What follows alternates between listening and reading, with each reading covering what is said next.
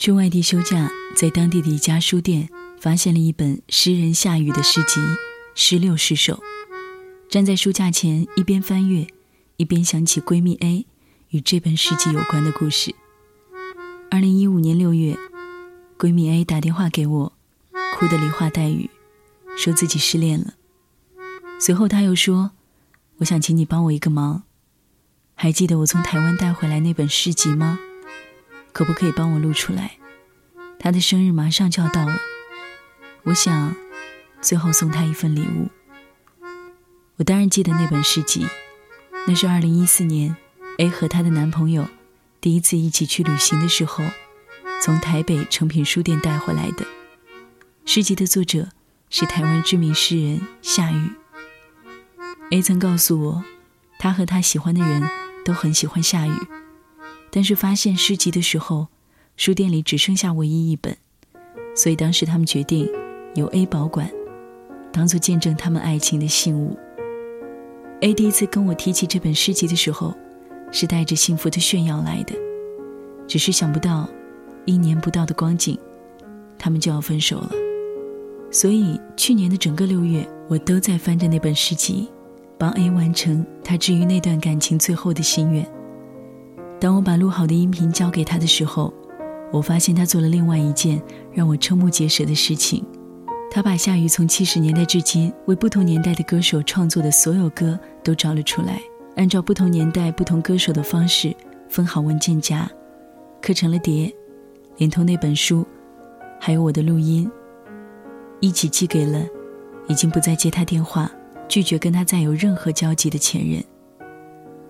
而我之所以瞠目结舌，是因为，要知道这么多年来由夏雨填词创作的歌曲其实不下几百首，更何况，单是他的名字就有三个：佟大龙、夏雨，还有现在被大家熟知的李格弟。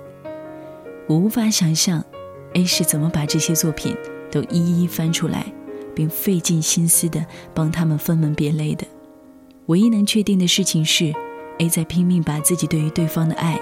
用这样的方式，最后再呈现一次，即便知道礼物在不恰当的时候送出去，已经毫无任何意义。后来我问 A，既然已经无法挽回了，又何必这么折腾？A 对我说，因为知道不会再有可能为对方做更多的事了，于是就希望即便分开，也可以能有一个略为诗意的结局。说实话。我无从理解他的这种带着遗憾和残酷的失意，但是我明白，在爱里死去活来的人，总需要一种方式来寄托他们在失去爱情后内心无法落实的虚无。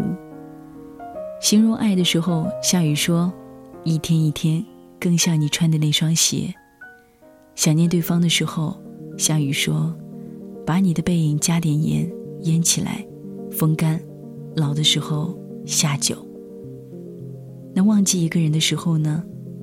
到底哪一首诗是想忘记一个人的时候可以张口就来的？